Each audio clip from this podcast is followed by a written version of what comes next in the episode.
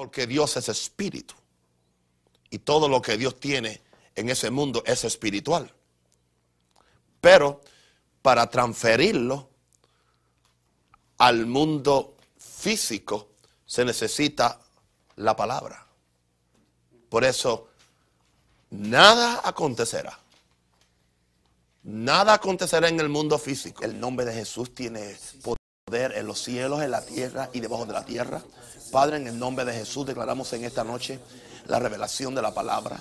Tú nos vas a hablar, nos vas a ministrar, nos vas a cambiar y no seremos igual. Padre, declaramos que todo demonio y enfermedad está bajo la sangre de Cristo, está derrotado y solamente Jesucristo es el Señor y ahora pedimos que el Espíritu Santo venga y nos ayude en el nombre de Jesús. Amén. Gloria a Dios. Gloria a Dios. Bien, lo que estamos tratando de hacer con este curso es que usted desarrolle un carácter ministerial, tenga carácter ministerial. Tiene que haber carácter ministerial. El carácter, por eso estamos hablando de la excelencia. Estamos en el capítulo sobre la excelencia. Estamos hoy en la lección número 9 de nuestro libro de texto, Cómo mantener la excelencia ministerial. A mí no me gustan las cosas mediocres, a Dios tampoco. A mí no me gustan las cosas chabacanas, a Dios tampoco. Dios quiere que seamos excelentes. Nos dio una salvación excelente nos dio un Salvador excelente. Nos dio un Espíritu Santo excelente. ¿Quién puede discutir que la Biblia no es el libro más excelente que existe? Un libro que eh, eh, eh, es, es, tan moderno hoy como cuando se escribió. Un libro que nunca pierde su, su, su vitalidad, que nunca pierde su efectividad, que nunca pierde su practicabilidad. Así que todo lo que Dios hace es excelente. Eh, y la iglesia tiene que ser excelente. Y nuestro testimonio tiene que ser excelente. Nuestro ministerio tiene que ser excelente. Y si, usted quiere que sea de otra forma, es mejor que entonces no se meta al ministerio. Bien. Y vamos a estar viendo eh, eh, algunas partes de la, de la carta pastoral de Pablo a Timoteo. Ah, hoy estamos en el tema cómo mantener la excelencia, cómo mantener la excelencia ministerial. Y yo quiero decirle algo que es muy importante. Eh, eh, las, sus asociaciones son muy importantes. ¿Con quién usted se asocia? Dime con quién anda y te diré quién eres. Eh, no, hay, en, este año, en, la, en esta vida profunda que yo estoy buscando con el Señor, yo he cortado un sinnúmero de cosas. Y yo no, no tenía muchas cosas que cortar. Imagínense ustedes. Santo el Señor. Gloria a Dios. Aleluya. Y no, asociaciones, cosas. Y no. A mí hasta un gran ministerio me invitó, que quería que yo fuera parte de, una junta para hacer algo. Y no, dije, no, yo estoy muy ocupado. Yo estoy, yo estoy muy ocupado. Porque el, diablo quiere entretenerte a ti en cosas que no, en cosas que no, que no son edificantes. Y quiero decirte algo. Yo no sé de ti, pero yo, yo no tengo tiempo para cosas que no me edifiquen. Yo mejor prefiero quedarme en casa en un cuarto buscando la presencia de Dios con la Biblia abierta, arrodillado ante Dios, que Él me enseñe. Gloria a Dios, en vez de estar perdiendo el tiempo. Porque los tiempos son peligrosos. Es tiempo, dice, de que despertemos del sueño de la indiferencia. Es tiempo de que, de que busquemos a Dios hasta que Él venga. Eh, lo que vamos a hacer hay que hacerlo ahora. Y ustedes que supuestamente tienen un llamado, tienen que verdaderamente buscar a Dios hasta que, hasta que Dios pueda ser hallado, porque Él puede ser hallado si le buscamos, aleluya. Pero nunca se conforme con lo que usted es, con lo que usted tiene, porque hay mucho más, hay mucho más de lo que... Si, si anoche el pastor de esta iglesia dijo que no conocía a Jesús, ¿qué van a decir ustedes? Gloria a Dios. Bien, 1 Timoteo 4, 6 al 8 dice, si esto enseñas a los hermanos, serás buen ministro de Jesucristo, nutrido con las palabras de la fe y de la buena doctrina que has seguido. ¿Ve? Para ser un buen ministro hay que estar nutrido con las palabras de la fe y de la buena doctrina que has seguido. Desecha las fábulas profanas y de viejas. Desecha las fábulas profanas y de viejas. Ejercítate para la piedad. Ejercítate, o sea, eso es un ejercicio. Porque el ejercicio corporal para poco es provechoso, pero la piedad para todo aprovecha, pues tiene promesa de esta vida presente y de la venidera. O sea que vamos a seguir un, proceso de la piedad porque la, piedad tiene buen provecho para esta vida y para la vida que viene. Y vamos a ver este consejo de Pablo. En esta escritura el apóstol Pablo está aconsejando a uno de los hombres que él había entrenado para el ministerio. Gloria a Dios. Ah, gloria a Dios. ¿Quién falta aquí? Oh, ok, ok, sí. Gloria a Cristo. Amén. Ajá. Las dos cartas de Pablo a Timoteo tienen el propósito de desarrollar carácter en el ministro. De forma que este tenga un ministerio de excelencia, carácter. Hablamos la vez pasada del carácter, de integridad, la importancia de que nuestro carácter sea más fuerte que nuestra unción. Porque si nuestro, nuestro carácter es más fuerte que nuestra unción, el carácter va a alar la unción y la unción nunca va a decaer. Pero no importa lo fuerte que sea la unción que tenga una persona, si no tenemos carácter de integridad, tarde o temprano perdemos el carácter y, terminamos perdiendo la unción también. Pablo dijo, no, no sea que yo mismo venga a ser eliminado que habiendo sido heraldo para otro, yo sea eliminado. Eso habla de una persona que perdió el carácter o que nunca lo tuvo y que no lo desarrolló. Ahora, estas cartas apostólicas no, no solo deben ser leídas y estudiadas antes de entrar al ministerio, sino que deben ser como un manual para el ministro en el ejercicio de su ministerio para el resto de, su, de su vida. O sea que tú debes estudiar estas cartas ver los consejos que este apóstol Pablo le dio a este pastor, a este joven pastor Timoteo. Ahora, una cosa es empezar en el ministerio con mucho empuje, con mucho empuje. Otra cosa es mantener esa fuerza y motivación cada día.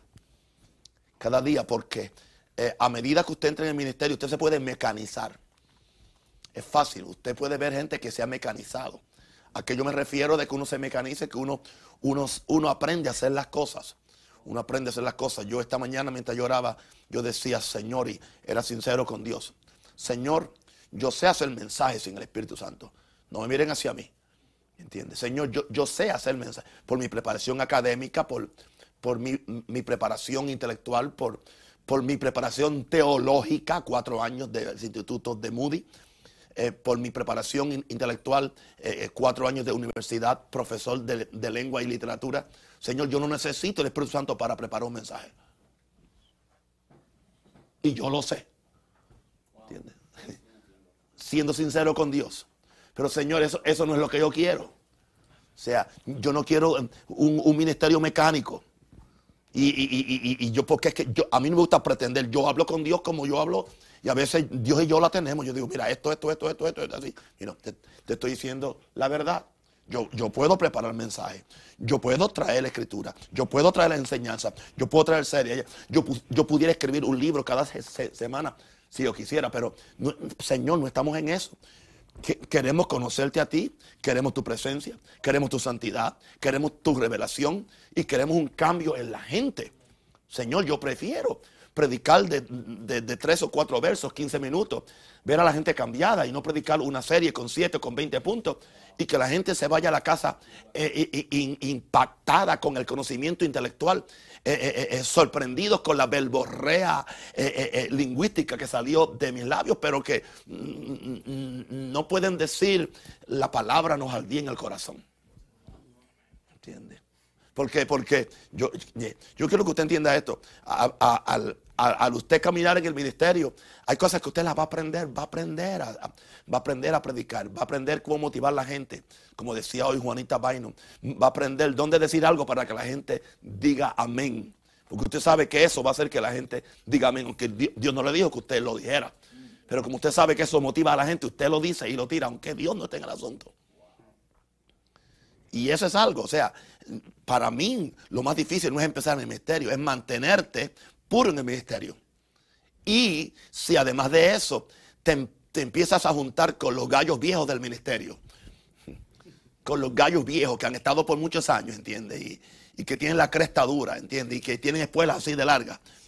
Y te dicen, no, esta es la forma de hacerlo. Mira, si tú haces esto, la gente, la gente responde. Si, si tú haces esto, va a haber más plata. Si tú, yo hablo porque yo todo eso no lo he practicado, pero lo he oído y lo he experimentado. Así que por eso es que es tan importante que tú cuides tu ministerio, que tú cuides la unción. ¿okay? Porque una cosa es empezar con mucho empuje, otra es mantener esa fuerza y motivación cada día, y especialmente durante las situaciones que se te presenten con el correr del tiempo. Con el correr del tiempo. Podemos resumir las instrucciones de Pablo al, al respecto en cinco consejos básicos que vamos a estudiar en la clase de, esta noche. Ahora, cinco, si le prestamos atención a estos consejos, evitaremos un sinnúmero de crisis y problemas innecesarios, apúntelo, que no son causados por Satanás. Le hemos estado echando la culpa al diablo de muchas cosas que el diablo ni ha puesto el dedo, sino por causa de nuestra negligencia e irresponsabilidad. Y tenemos que ser sinceros en cuanto a esto. Eh, aceptemos estos consejos y no importa que usted se considere un gallo viejo aquí, gloria a Dios. Eh, eh, ah, yo sería aquí el gallo más viejo, gloria a Dios. Pero, pero anoche yo dije, yo dije a fin de conocerle a Él. Y aleluya. Y el poder de su resurrección y la participación de sus padecimientos, llegando a ser semejante a Él en su muerte, sin alguna manera llegase a la resurrección de los muertos. No que lo haya alcanzado ya, ni que ya sea perfecto, sino que prosigo para ver si logro asir aquello para lo cual también fui asido por Cristo Jesús. ¿Ah? Y yo mismo no pretendo haberlo alcanzado, pero una cosa hago, olvidando lo que queda atrás, ¿qué hago? Me extiendo lo que está delante, gloria a Dios. Eh, eh, y que dice entonces, prosigo al premio del supremo llamamiento de la vocación en Cristo Jesús. Y los que somos, y todos los que somos perfectos, esto mismo sintamos. Sintamos que no somos perfectos para que sigamos siendo perfectos. Amén. Nunca llegue a establecerse en su mismo concepto. Nunca permita que su cabeza inflada lo, lo ¿cómo es? Lo, lo, lo, engañe que usted ha llegado. Mientras tengamos respiración y estemos en esta tierra, estamos en peligro. Estamos en peligro de ser tentados. Estamos en peligro de pecar. Estamos en peligro de perder nuestra alma. Porque el que piensa estar firme, mire que no caiga. Por eso eh, eh, eh, Jesús le dijo una vez a sus discípulos, mirad por vosotros mismos. y, uno de los problemas que nos pasa a los ministros es que estamos cuidando a todo el mundo y no los cuidamos nosotros. Y ahí es que uno cae en trampa, ¿entiende? Al estar cuidando la vida espiritual de, de todo el mundo y la, o sea, cuidé la viña de todo el mundo, como dicen cantares, y la viña que era mía, la perdí, no la cuidé. Y, voy a decirle una cosa, lo, más importante es el hombre, es el hombre, no es el ministerio, ni, es la unción, ni es el conocimiento, es usted. usted. Usted, uno tiene que cuidarse primero, porque el ministerio viene en un hombre, el llamado viene en un, en un hombre. Así que no divorcie usted su ministerio de usted, usted tiene que cuidarse, cuidarse, cuidar, cuidar, cuidar su alma, cuidar su alma, cuidar su mente, cuidar sus emociones, cuidar su cuerpo, cuidar sus asociaciones. Bueno, usted tiene que ser bien cuidadoso en todos los aspectos de la vida. Ahora, vamos a ver, son cinco puntos. El primero es la necesidad de la excelencia. Vamos a definir la excelencia. Podemos definir la excelencia como la, forma bella, correcta y ordenada de hacer las cosas. ¿Ves? Es una forma bella, es correcta y es ordenada. Cuando hay, donde hay excelencia, hay belleza, hay corrección y hay orden. Por eso es que Dios quiere que, que hagamos las cosas con excelencia. Lo contrario a la excelencia es la mediocridad. Son antónimos. Es lo, es lo contrario. Lo contrario a la excelencia es la mediocridad. A Dios no le gusta.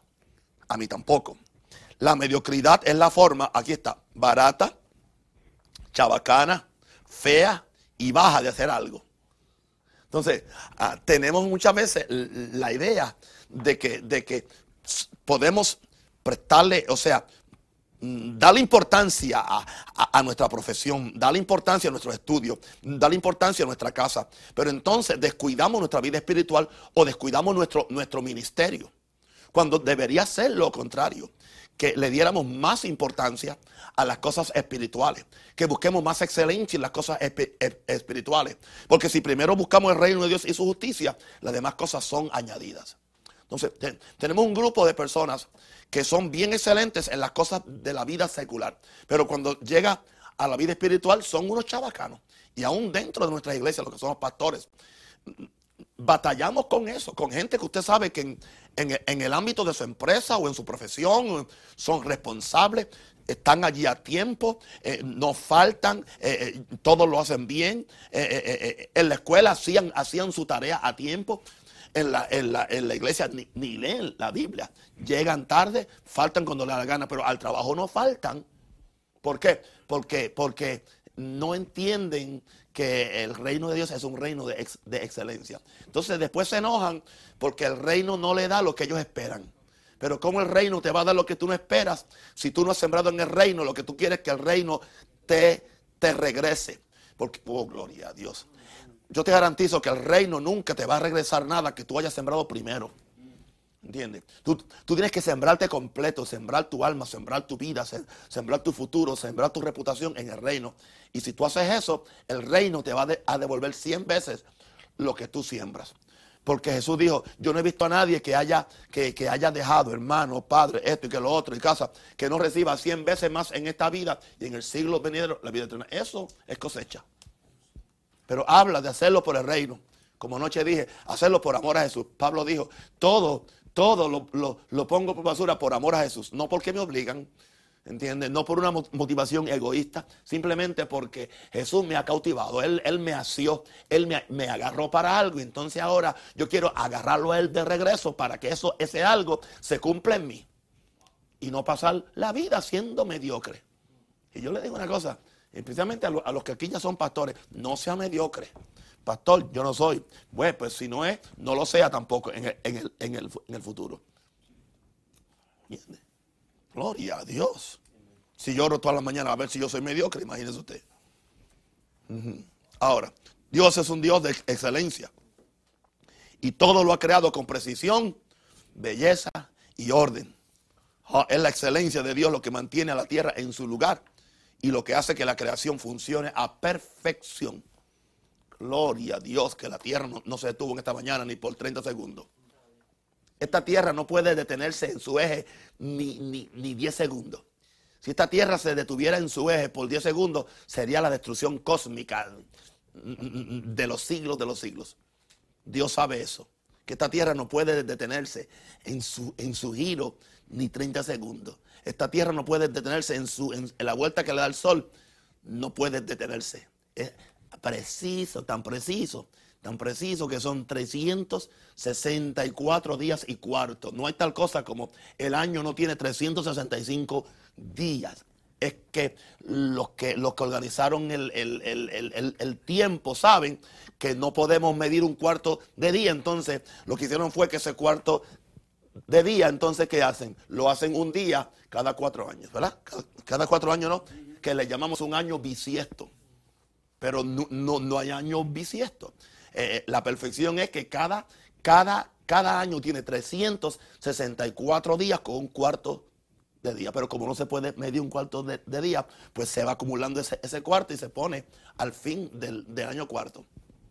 La precisión de Dios. 24 horas. 20 24 horas que la tierra rueda en sus 20 exactas. Exactas. Ni un segundo más, ni un segundo menos. No se puede atrasar. Y no se puede adelantar. Porque atrasarse o adelantarse dañaría todo el orden cósmico. Y no, no hubiera. Y eso Dios lo, Dios, Dios lo ha hecho. Y por eso a Dios las cosas le funcionan. Oh, Jesús. Gracias. Bien. Es una contradicción que en toda empresa secular se espera y se busca que la excelencia, tanto en sus líderes como en sus empleados, pero en muchos círculos cristianos se pasa por alto. Es solo cuando entramos al campus cristiano que hemos llegado a concluir que con solo hacer ciertos ejercicios religiosos, eso es más que suficiente para agradar a Dios y para hacer su obra. Yo creo que esta filosofía ha sido responsable del atraso del Evangelio en muchos sectores de la iglesia.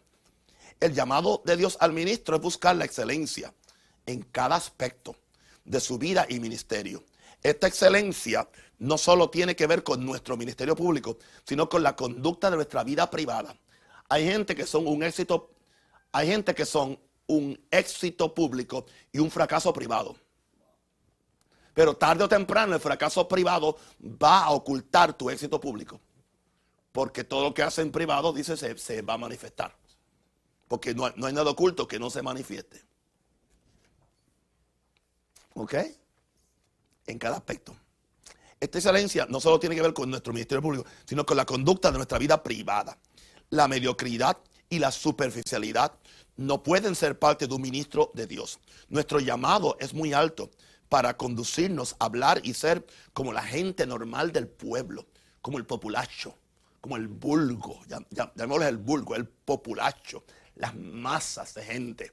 Y tampoco Dios nos ha mandado a que, a que, nos, a que nos convirtamos a ellos. Ese problema con estas iglesias, estas iglesias amigables, los pastores se convierten al pueblo, sé como ellos, di lo que quieren oír. El, el, Señor le dijo a Jeremías, no te conviertas tú a ellos, que se conviertan ellos a ti. Y claro, ¿y sabe lo que yo voy a hacer? Te voy a poner la frente como un diamante de, duro. Y no, no, importa lo que, lo que hagan contra tuya, yo estoy contigo porque no te vencerán. En otras palabras, ten la cara dura. Mientras tú le profetizas lo que Dios dice, no lo que ellos. Porque ellos quieren un cantor de amores.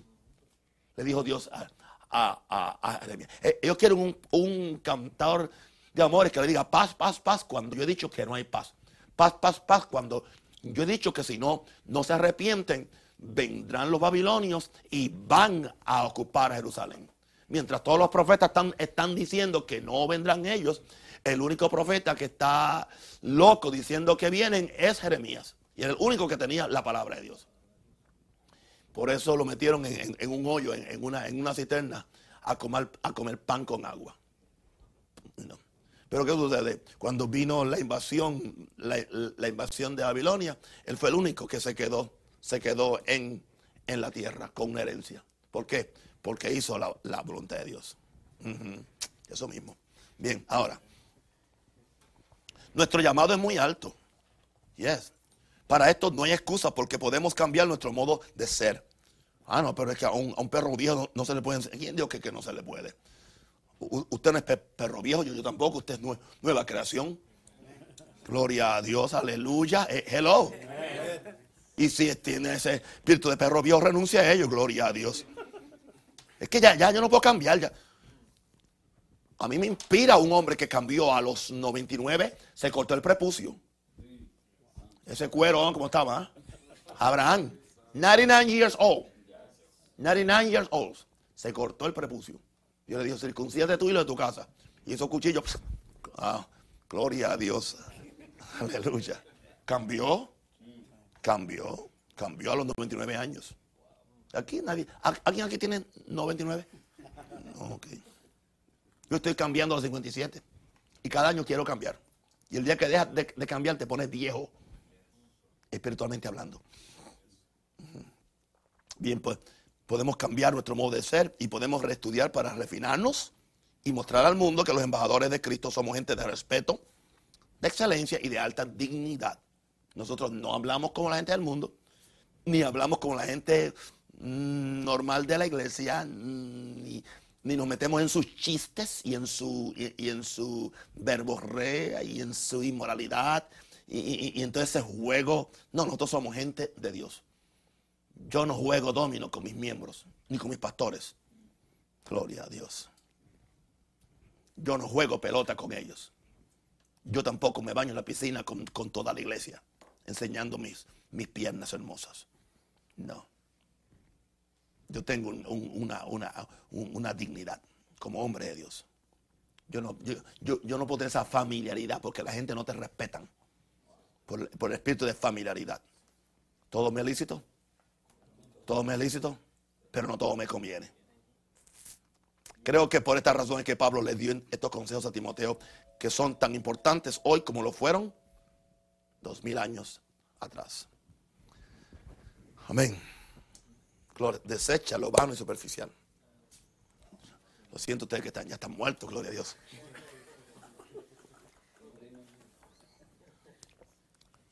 Ok, evita vanas, o sea, más evita profanas y vanas palabras, palabrerías, pues conducirán más y más a la impiedad. Uno de los grandes peligros del, del ministro del ministerio es el envolvernos en cosas que nos roben la efectividad, diga efectividad. Para operar en la unción y el poder, que son tan necesarias estas cosas, para poder ejercer un ministerio de excelencia. Porque si tú no tienes unción y poder, tú no puedes ministrar como Dios quiere que tú ministres. Tú puedes traer palabra, pero no hay poder. Tú tienes que ministrar en el poder de Dios. Y tienes que hacer una prioridad de buscar el poder de Dios. Y no puedes envolverte en cosas que impidan la unción y el poder. Ahora no estoy hablando necesariamente de pecado, lo cual todos entendemos y sabemos que no podemos darle ni que no podemos darle lugar ni por un segundo. Lo que voy a decir puede ser malinterpretado, pero es mi opinión personal que son más las personas que no llegan a desarrollar al máximo su llamado por razón de cosas vanas y superficiales que por grandes pecados. Porque nos cuidamos de los pecados obvios, pero no nos cuidamos de las pequeñas zorrillas que se comen nuestras vidas, las cuales están en flor y no pueden llegar a tener su fruto, por lo tanto no hay cosecha. Muchas veces nos alarmamos cuando sabemos de un ministro que pierde la efectividad de su ministerio por un pecado visible, pero ¿cuántos son los miles de ministros que están teniendo un ministerio, gloria a Dios, mediocre y superficial, sin nunca haber cometido un grave pecado? Hubiera sido mejor que se hubiera acostado con alguien, después se hubiera arrepentido para siempre y, empezar a, buscar la, quizás tendría más resultado que, que siendo un bonachón que nunca ha pecado, pero tampoco hace nada efectivo para Dios.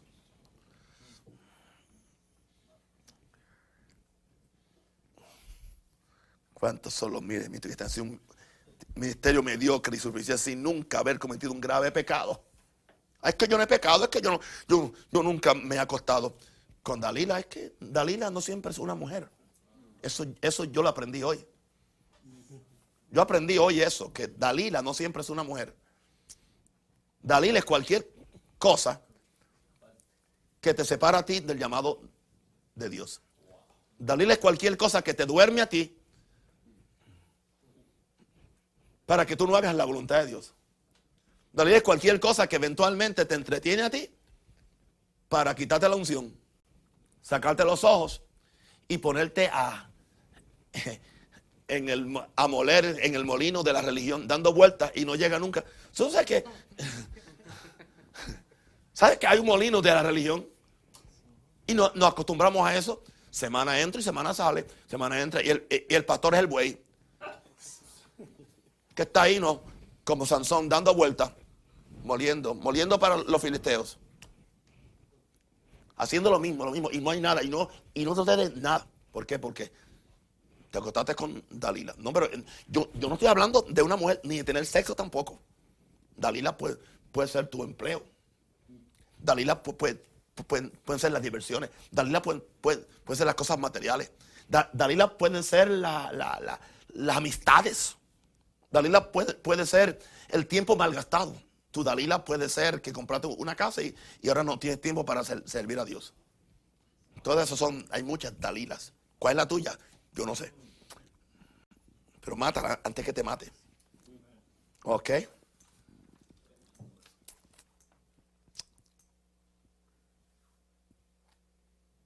Si Satanás no puede lograr envolvernos en graves pecados de carácter moral, él va a tratar de, de, por medio de sutilezas que nos apartan del propósito. Hay una lista de cosas superficiales de las cuales debemos cuidarnos. Gloria a Dios. Vamos, a tener Timoteo por si, por si acaso me da por comentar algo. Primero Timoteo, sí. Ya. Avivamiento.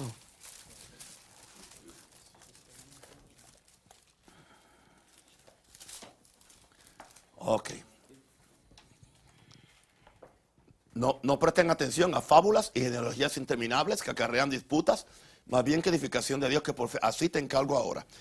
Ok, una lista, cosas superficiales. Discusiones sobre cuestiones de interpretación bíblica. No discuta con nadie sobre, sobre, sobre, sobre doctrina. Manifiesta el poder del reino, mejor. Sana al enfermo. Eche fuera el demonio y ponga a la gente bajo convicción de pecado. Eso es más efectivo que ponerse a discutir si el rapto es al principio, en el medio o al final por ponerse a, discutir. ¿Y cómo es que ¿Y cómo es que los tres se relacionan en la Trinidad? ¿Cómo se relacionan? Eh, en forma de huevo o en forma de triángulo eh, o, en forma de las tres formas de, la materia. Explícame, porque yo no entiendo, pues yo, tampoco lo entiendo. Yo sé que Dios, Dios, Dios, Dios es Dios. Y Jesús es Jesús y el Espíritu es Jesús. Y yo, y yo sé que son los tres es Dios. Y Dios es uno. Y hizo tres, tres en uno y uno en tres. Gloria a Dios. Pero el, canal siempre quiere, siempre quiere, siempre quiere eh, poder entender y porque si tú entiendes puedes manipular una doctrina o, manipular a Dios. Así que no, no discuta, no, no, estas cosas no traen, fíjense, dice, lo que hay que, buscar es la fe. la fe, en otras palabras, busca la fe, busca la edificación por la fe, eso sí que hace falta. Porque al, fin de cuentas, lo único que nos queda en este mundo es la, fe en Dios. Más nada.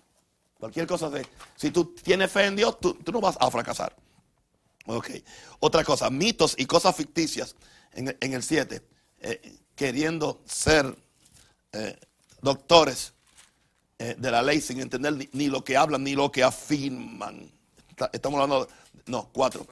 4, 7, perdón desecha las fábulas profanas y de vieja, ¿ves? ¿Ves? Mitos, mitos y cosas ficticias. Mitos, cosas que no están por, la palabra. Gente que siempre están buscándole cinco patas al gato. Son cuatro, la otra es rabo.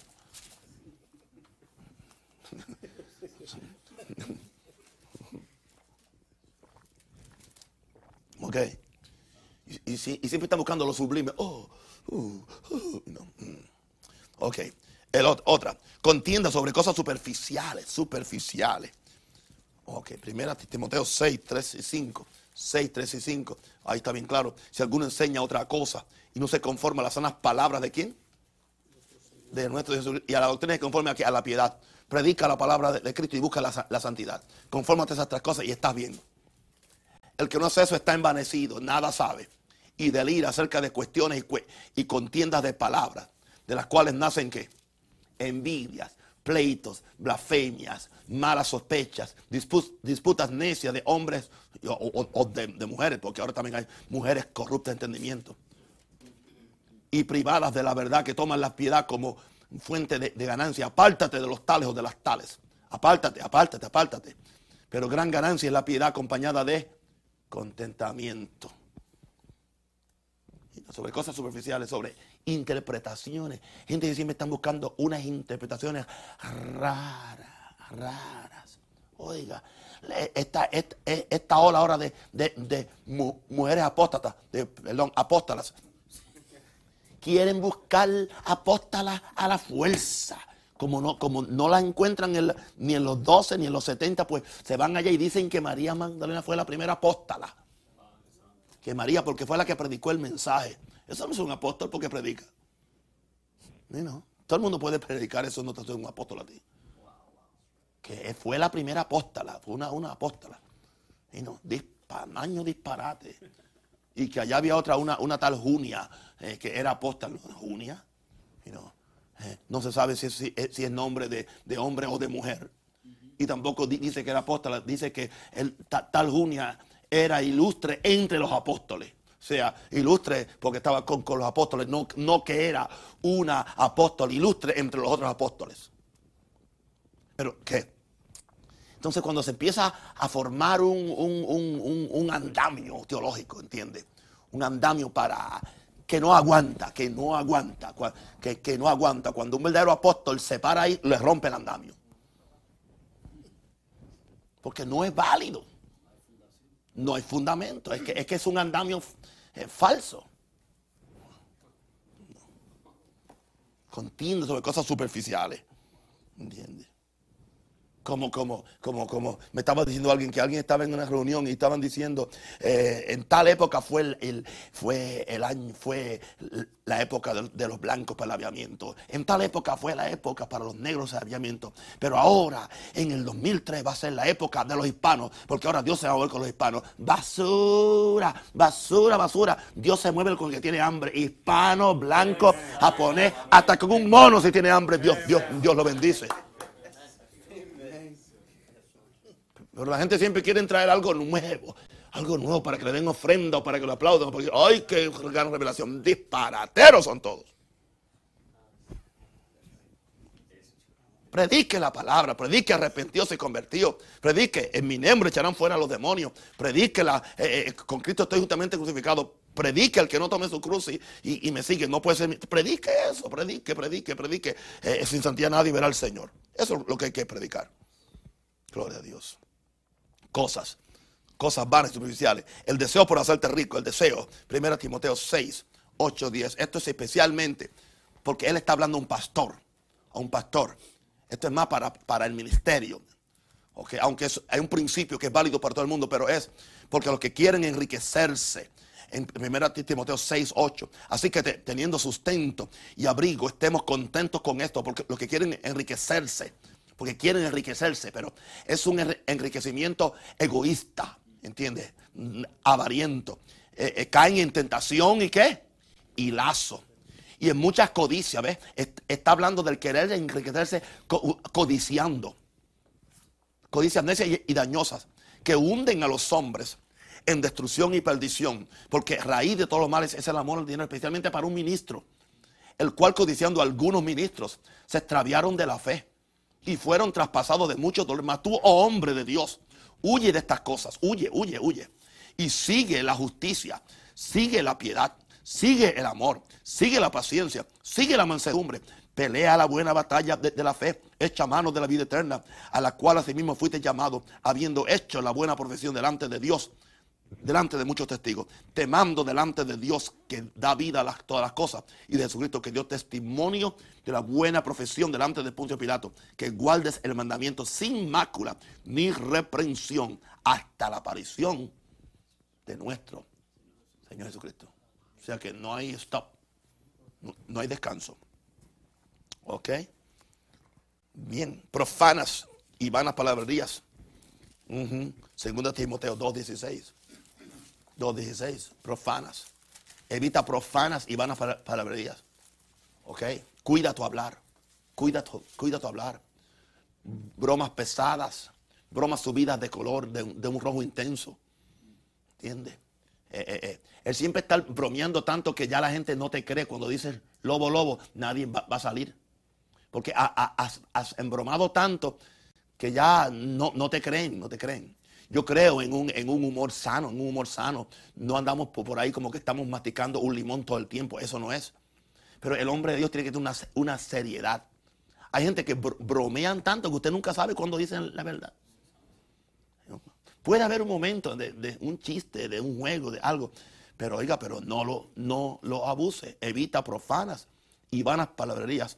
Porque lo que, lo que tú hablas, lo que tú hablas, y dice que te, conduce a la impiedad. Porque lo que tú hablas, tarde o temprano lo practicas. Conduce más a la impiedad.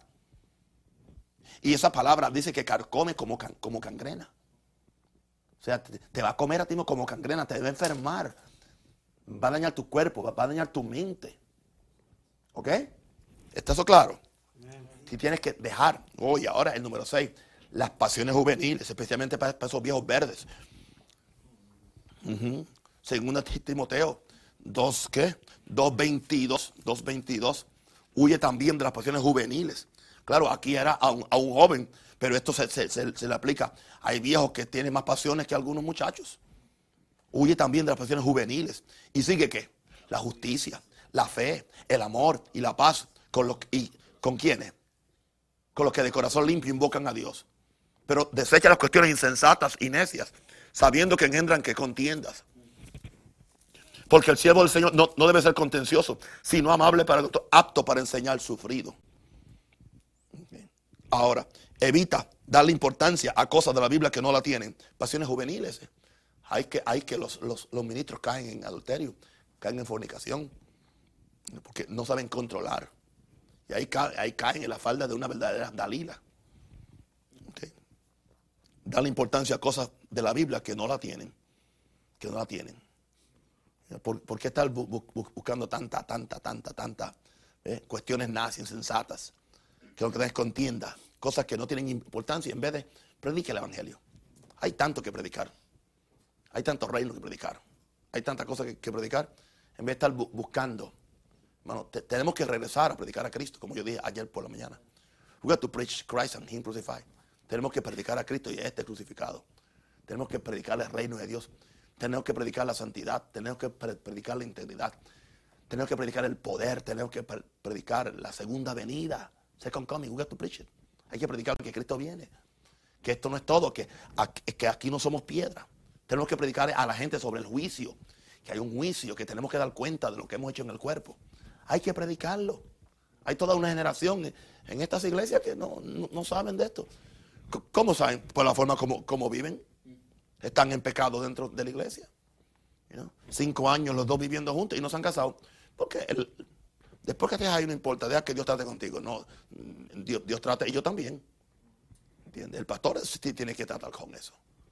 No, pero no los, no los force. No, no, es que si somos muy fuertes se nos van. Bueno, pues, o se arregla o se, o, o- o se va. Esa es mi, política. Usted ten- tenga la suya. Si usted quiere llenar su iglesia de diablo, bienvenido al infierno. Gloria a Dios. Respiren.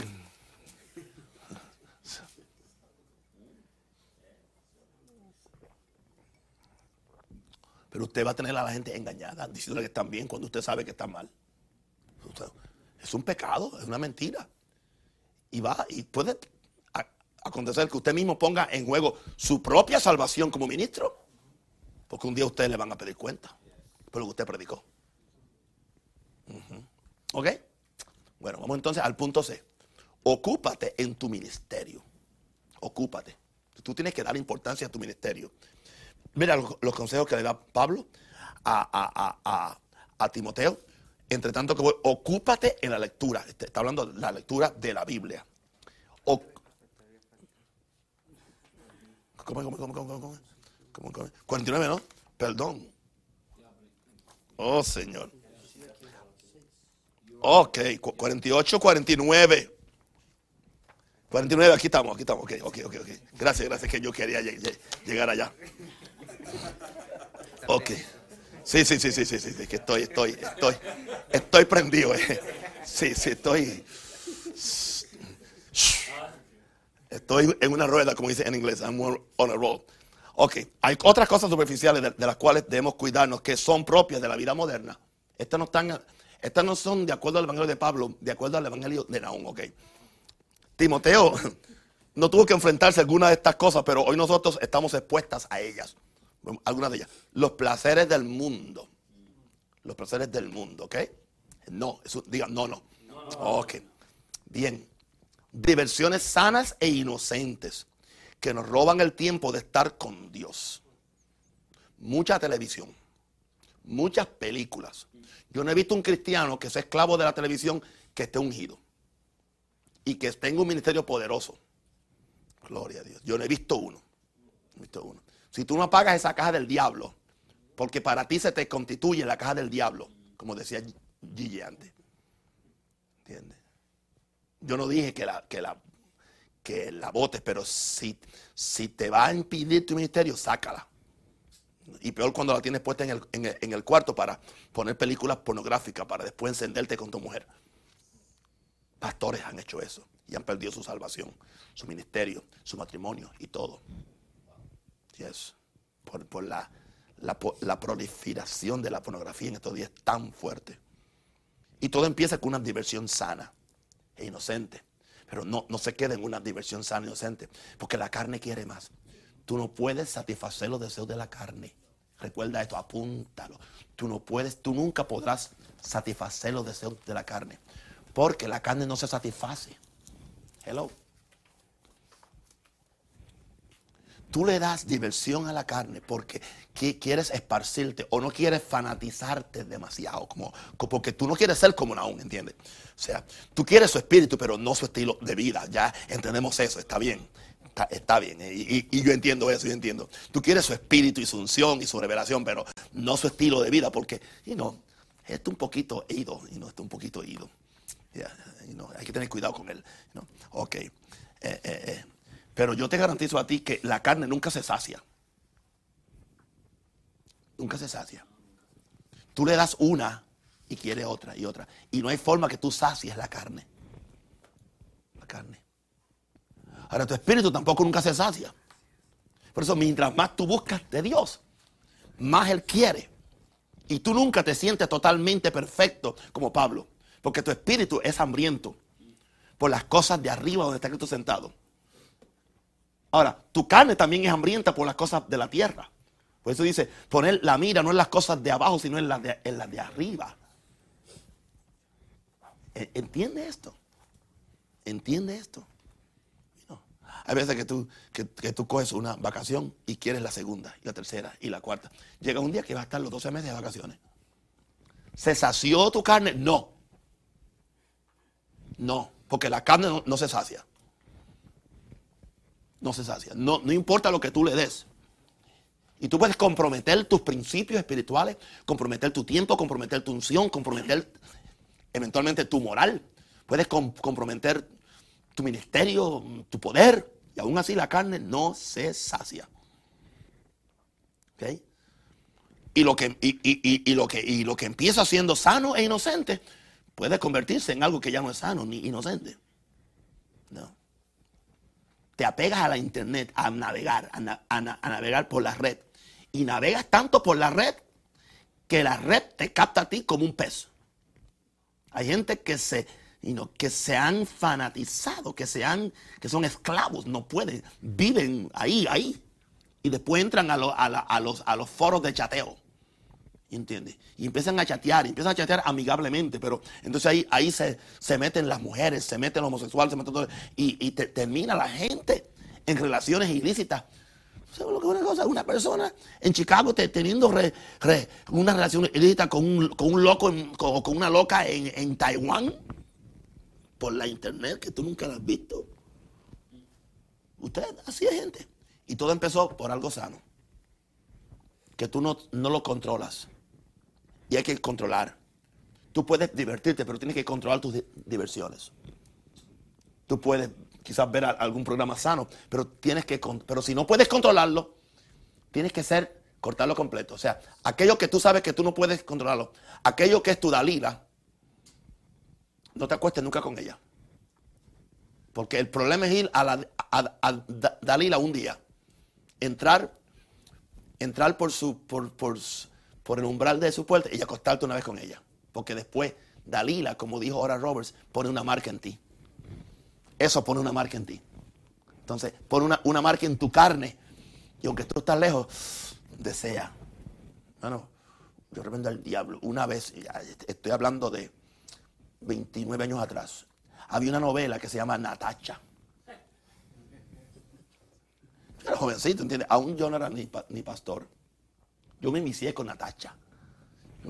Y yo me acuerdo que íbamos un viaje y veníamos, y yo venía por ahí a 90 millas porque yo, yo tenía que ver el capítulo de Natacha. En esa vez, esa vez no, no, no había forma de grabar las, novelas como ahora, que ahora la gente puede estar en el culto. Gloria a Dios, están mis espirituales, pero están grabando cuánta cosa ya. ¿Alguien cree que se sacrificaron? Oh, sacrificó el, el, el, como el, Super Bowl. Oh, sacrificó. No sacrificó ni la pelea ni nada. No, porque lo, está grabando y cuando llega a la casa, aquí viene. Pero en esa vez, yo dije, más nunca en mi vida, más nunca le cogí un odio a las novelas. ¿Entiendes? Una tacha me tenía envuelto.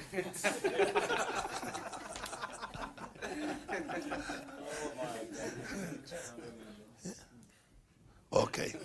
Otras cosas. Envolvernos en cuestiones sociales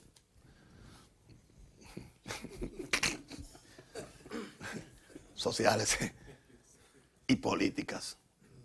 A mí Dios no me llamó a ser político, ni, andar detrás de ellos tampoco. Y a mí me mandan taquillas. Es que él quiere que tenga allí el reverendo. Claro que sí, porque a él le conviene que, allí esté el reverendo. Porque el, reverendo sentado en su mesa lo indica él como que él está bien. Especialmente si es un reverendo íntegro, que la ciudad lo sabe. No. Ok, vamos a dejar eso y vamos al 4. Envolvernos emocionalmente con la gente. Emocionalmente. No te envuelvas emocionalmente. Convertirnos en meros administradores en vez de tener un ministerio espiritual. Son cosas que son vanas y superficiales. Estar atado a las exigencias de, la familia que dejamos de cumplir las exigencias de Dios. Siervo de la mujer o siervo de los hijos. Y el fan y el afán y la ansiedad por cosas que tú nunca podrás resolver. Hay cosas que tú no trates. Ora. Ponlas la mano de Dios. Hay gente que, tú, no puedes cambiar. Si tú, tú mismo no puedes, no puedes cambiarte a menos que sea por medio del Espíritu Santo. Así que, ¿por qué estás afanoso y ansioso? Por cosas que tú no puedes. Estas cosas te roban la unción, te roban el ministerio, te roban la excelencia. Ahora, en el punto B se nos, se nos, se nos, se nos, se nos motiva o se nos reta a ejercitarnos para la piedad. Eh, Pablo dice, ejercítate para la piedad porque el ejercicio corporal para poco es provechoso. Él no dijo que no lo hagas, pero es para poco es, provechoso. No, no tiene tanto provecho como la vida eterna. Pero la piedad para todo aprovecha, pues tiene promesa de esta vida presente y de la venidera. De la venidera. El ministerio es trabajo, dedicación y ¿qué? Diligencia. La persona que crea que puede tener éxito en el ministerio sin ser diligente y responsable, se va a llevar una gran sorpresa. En la misma forma que el ejercicio corporal ayuda en la parte física, el ejercicio espiritual es necesario en el entrenamiento de, de la mente y el espíritu. Porque tú tienes que entrenar tu mente y tu espíritu para hacer la voluntad de Dios no viene automáticamente. Ok. La forma como tú te disciplines ahora para las cosas espirituales determinará en gran manera las bendiciones que vas a cosechar en el futuro. Tú tienes que disciplinarte a orar cada día, a leer la Biblia cada día, a sacar tiempo con Dios cada día. Toda persona que desee un ministerio de excelencia tendrá que disciplinarse para el mismo. Es una disciplina, es un estilo de vida. ¿Tengo ganas o no tengo ganas? No importa, no es asunto de ganas, ni deseos, ni emociones. Es, una, es un ejercicio. Y el ejercicio no se hace porque uno tenga ganas, sino porque es beneficioso, sea para el cuerpo o sea para el espíritu, en, en este caso. Ahora, esto no será fácil, porque nuestra carne y nuestra mente se nos opondrán en todo momento para que no hagamos la voluntad de Dios. Se va a oponer. La carne y, la mente se va, a oponer. Al principio tenemos que romper la resistencia de, a buscar las cosas espirituales y poner el reino de Dios en primer lugar. Hay una resistencia. Hay una resistencia. La, la, fuerza de gravedad de la tierra. La tierra te atrae. Te, atrae. Eh, eh, las pasiones mm, juveniles te atraen. Las diversiones sanas e inocentes te atraen. El socializar tanto con la gente te atrae. En, en, afanarte por otras cosas te atrae. E impiden que tú te ejercites para la piedad. Nos ejercitamos para la piedad, o sea, para ser más santos. Para ser más santos. Algunas áreas donde tenemos que ejercitarnos. La primera es decirle no al diablo, al pecado y a la carne. No. No con letra mayúscula. No. No, tú tienes que decirle no, santificarte. Yo, yo le digo no al diablo. Y le digo no al pecado y le digo no a la carne. Así, pero en hay veces que hay que gritarlo. Al diablo hay veces que yo, yo le grito. Dice, pero él, él no es soldo, pero es terco. Que decirle no. Al pecado, no. Carne, no. No vas a dormir, vas a orar. Hoy vas a ayunar, no, no vas a, a comer. Gloria a Dios. Decirle no a la carne otras áreas donde tenemos que ejercitarnos. El estudio de la palabra. Procura con diligencia presentarte a Dios aprobado por medio de la palabra.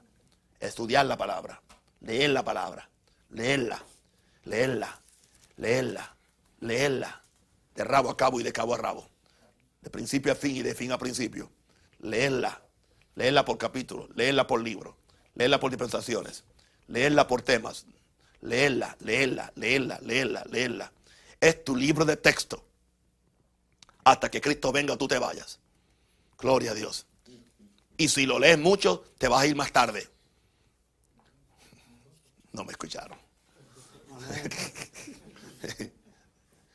te vas a ir más tarde. El estudio de la palabra, el leer la palabra.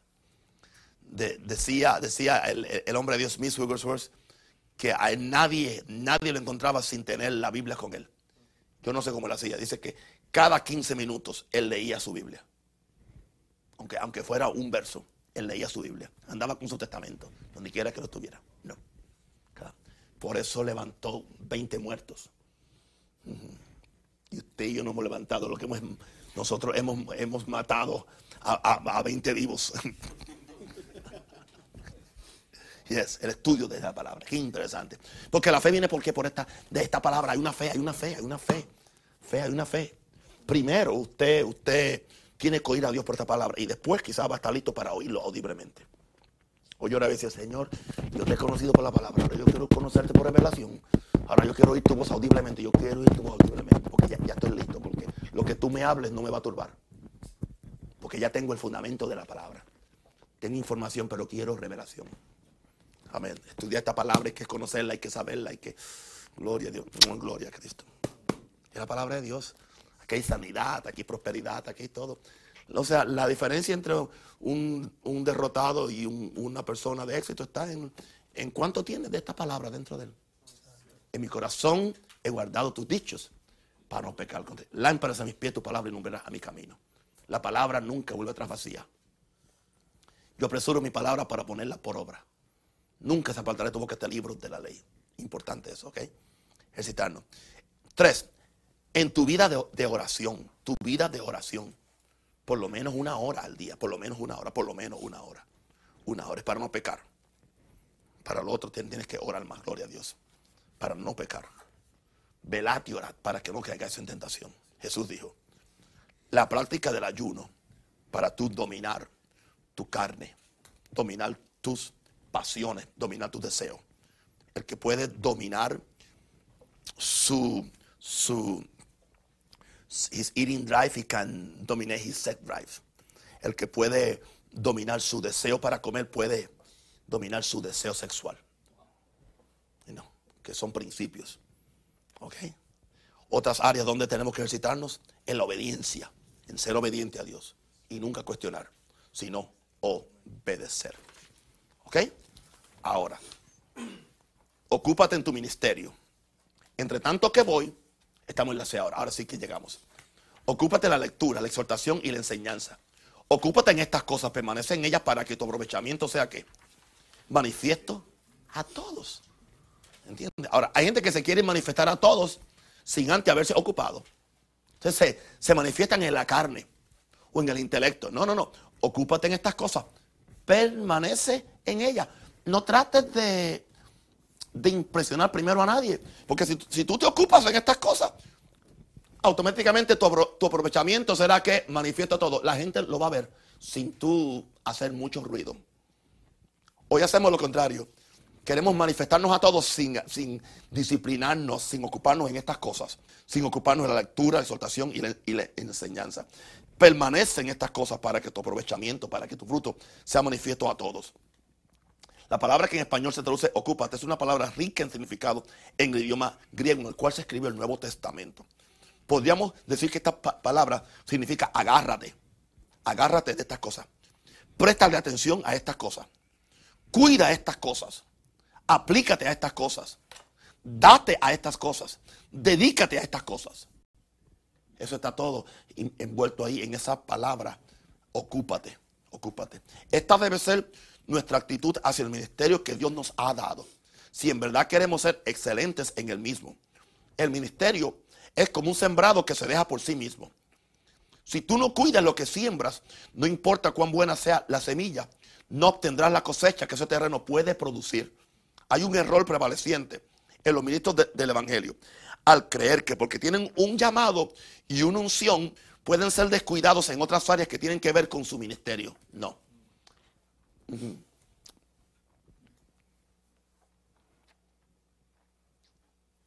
La unción no cubre la falta de excelencia.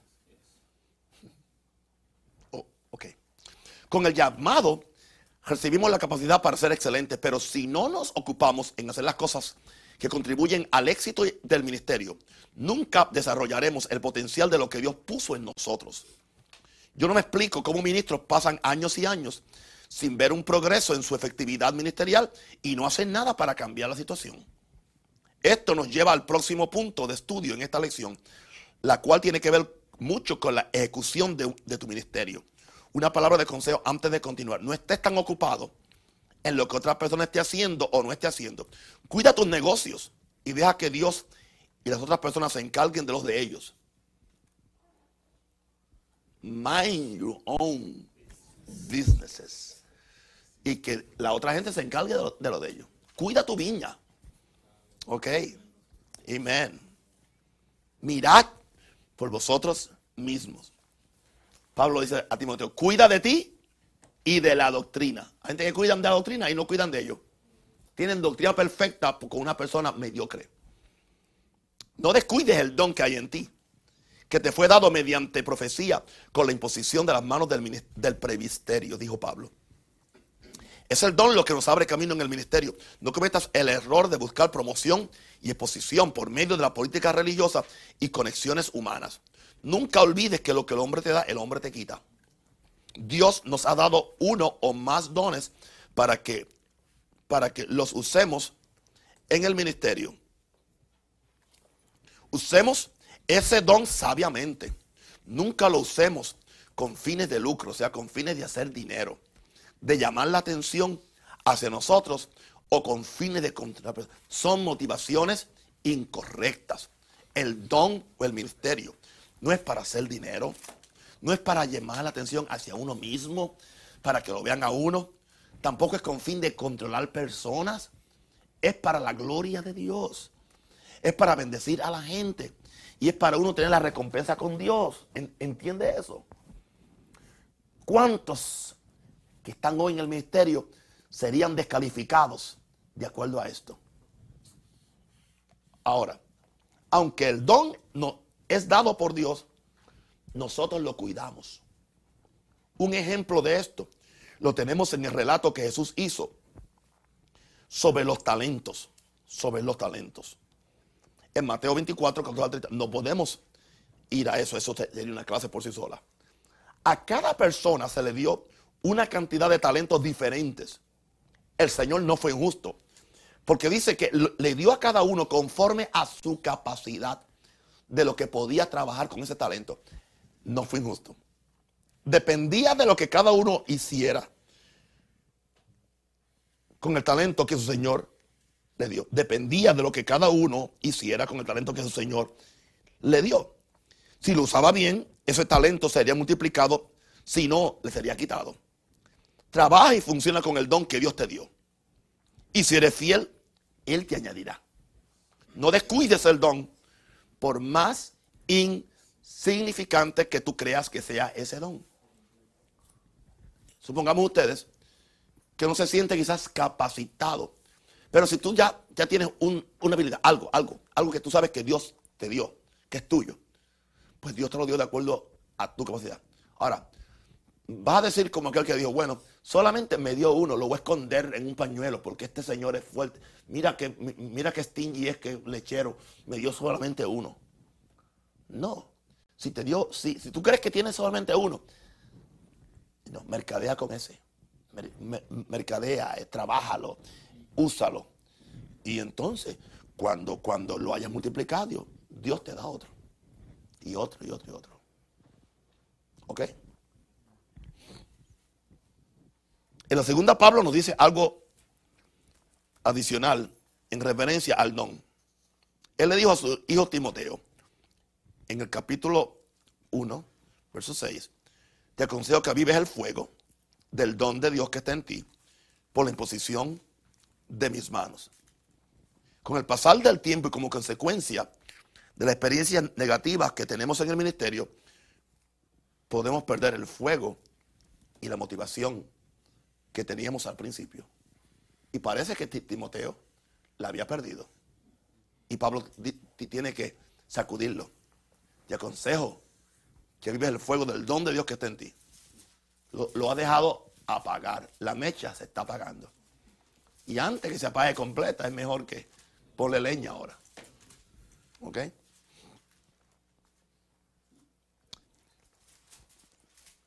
Con el pasar del tiempo y como consecuencia de las experiencias negativas que abundan en el ministerio, podemos perder el fuego y la motivación que tenemos al principio. La respuesta para esto es mantenernos continuamente avivando el don que hay en nosotros.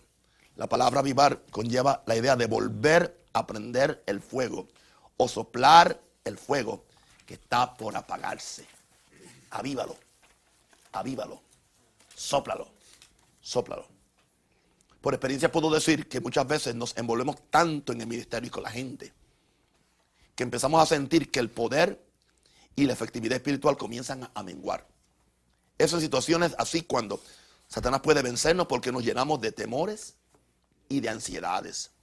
La cura para esto es dejar a un lado todo lo que estamos haciendo y encerrarnos con Dios en ayuno y oración hasta que la llama del Espíritu esté ardiendo en nosotros al rojo vivo. Sepárate de todo. Dos o tres días. Wait on the Lord.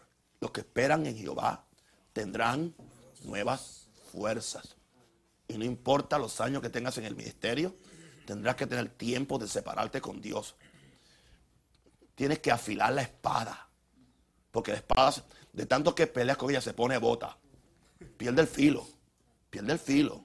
Y no, importa la unción o el don que tengas, pierde el filo. necesitas un tiempecito. Quizás un, día lo hace o dos días o tres días. De acuerdo como tú sabes que necesitas. ¿Ok?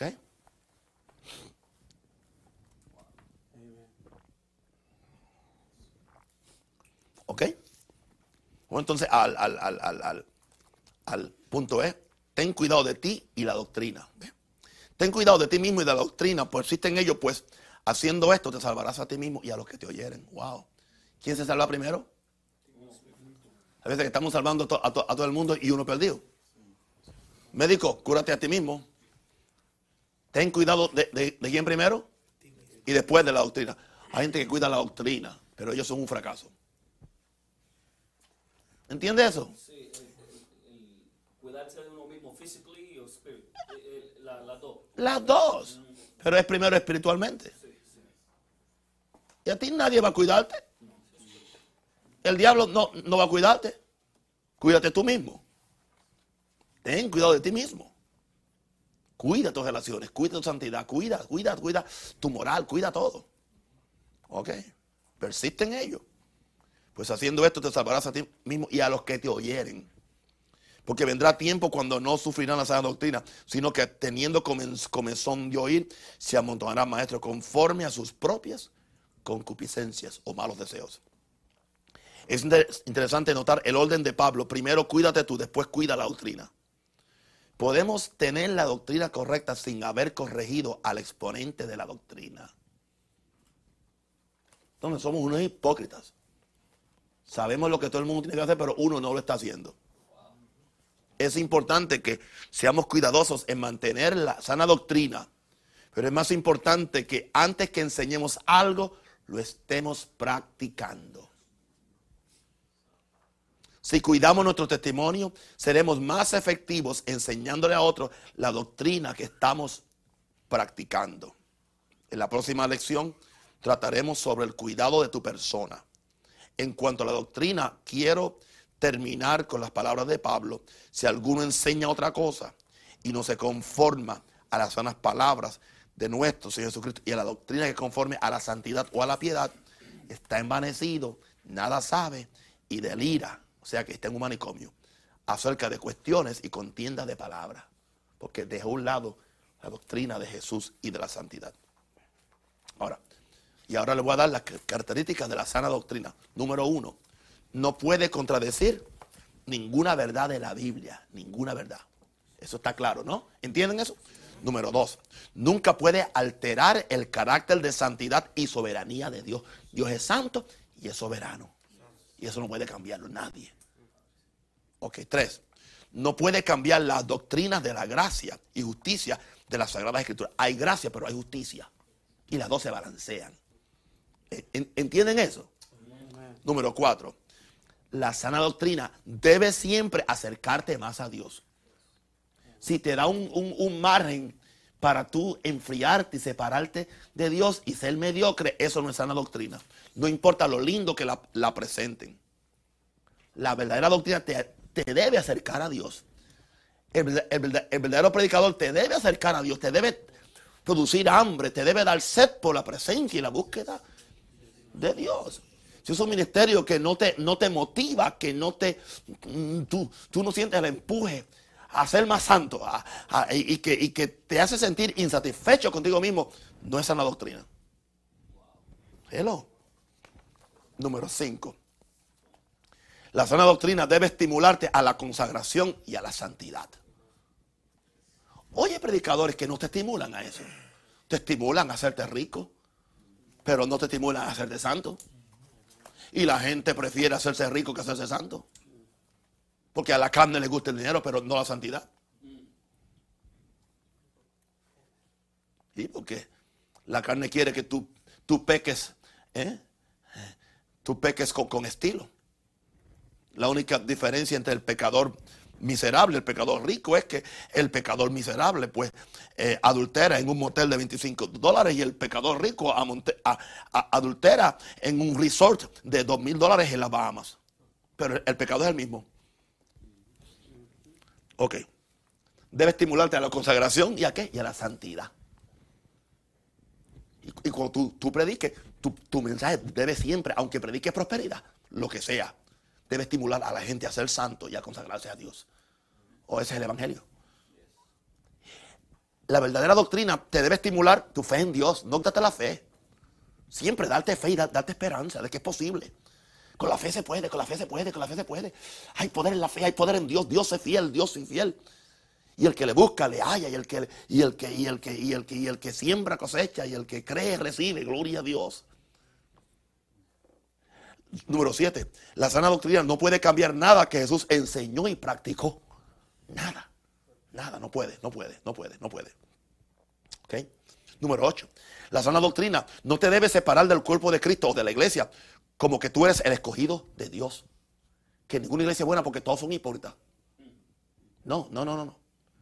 Toda doctrina sana tiene que, que siempre eh, eh, eh, darte la importancia de la iglesia como el lugar donde Dios está y donde tú te reúnes con tu familia. número 9. La sana doctrina no te quita la paz y el gozo para servir al Señor. Te da paz y te da gozo. Te entusiasma. Gloria a Dios. Y número 10. La sana doctrina es una doctrina práctica. Práctica. Que te ayude en todas las esferas de tu vida. No solo enfatiza el más allá. Porque tú no vives en el más allá.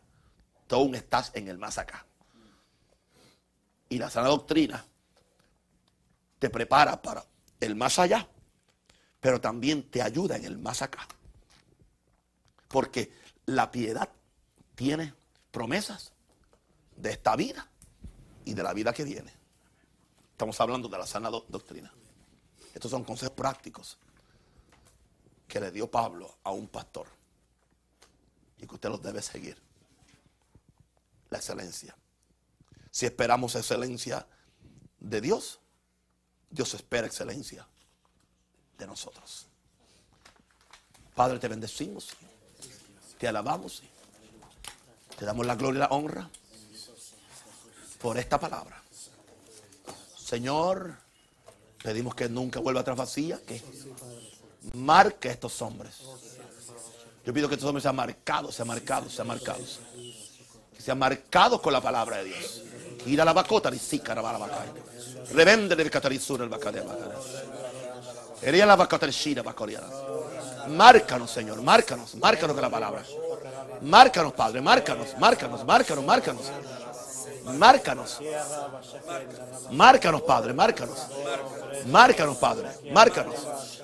Márcanos, Padre, márcanos. Márcanos, Padre. En el nombre de Jesús. Amén.